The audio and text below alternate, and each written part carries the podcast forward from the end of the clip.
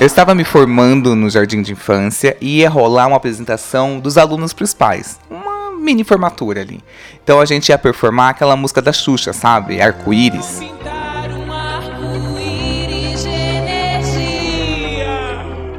E como que era a estrutura desse espetáculo organizado pela turma A do Prezinho Estadual Jardim Quintanilha, em Diadema, São Paulo? Sete crianças ficavam no centro e cada uma delas representava as cores do arco-íris. Eles tinham uma fantasia de uma cor só, que combinava com o pompom, com as franjas, belíssimo. E o restante da sala, que eram umas 13 pessoas, eram literalmente as plantas no jardim, todo mundo figurante. E era tão não especial que não tinham uma fantasia. Poderiam com a roupa que elas tinham, desde que elas usassem uma máscara feita de cartolina e bolinhas de papel crepom, que foram atividades feitas pelos próprios alunos. Enfim, muito mais tombado. E, obviamente, eu queria fazer parte do arco-íris. Qualquer cor que fosse, eu estava feliz. Eu estava tão, mas tão empolgado que eu ajudei a fazer todas as fantasias, desde as cores até do jardim. E logicamente que meu papel foi o do girassol. Até hoje eu não entendi o critério dessa professora. Se as cores foram filhos de amigos dela, se rolou um nepotismo, se eram os alunos que ela mais gostava, se eram as crianças mais bonitas. Bom, se foi isso, uma monstruosidade da parte dela e até antiético vindo de uma professora de jardim de infância. Desumano. No dia da apresentação, rolou um surto de, sei lá o quê, catapora, cachumba, sarampo, pólio, paralisia infantil, sei lá. Só sei que muita gente faltou e eu acabei conseguindo o papel da cor violeta do arco-íris. E a tarefa era simples. Quando a Xuxa falasse a sua cor, era só você pular, chacoalhar o pompom, enfim, agitar bastante e sentar no momento em que ela falasse a próxima cor. Agora repara na música.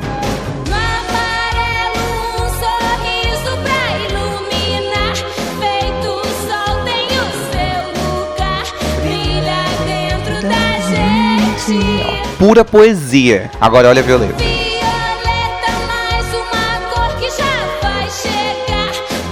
Pronto, chegou o vermelho?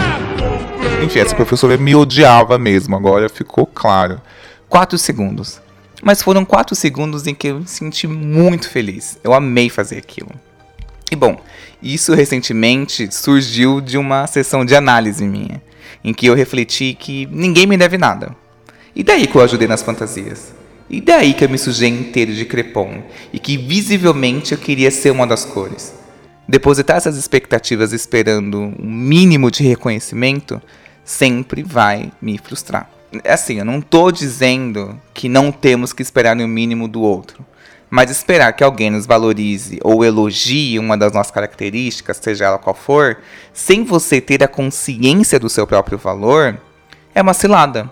Porque se você sabe o seu valor de verdade, tanto faz se o outro vai achar que você é uma cor do arco-íris ou uma flor no meio do jardim com várias pessoas.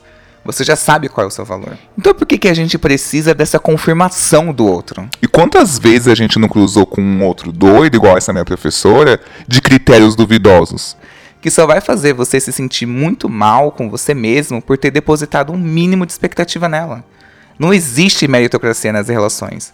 Não é qualquer pessoa que desperta o nosso amor. E eu acho que amor é um presente sem ocasião, data ou hora especial.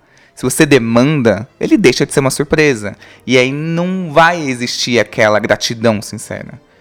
Quando a gente percebe que alguém que é livre para fazer suas escolhas, estar onde quiser, fazer o que quiser, na hora que quiser, decide por livre e espontânea vontade investir o seu tempo e afeto em nós, tudo se torna mais claro. Tanto para se surpreender quanto para entender que não faz tanto sentido continuar insistindo. Nas relações, o que está dentro do nosso alcance é deixar claro quem somos e o que queremos.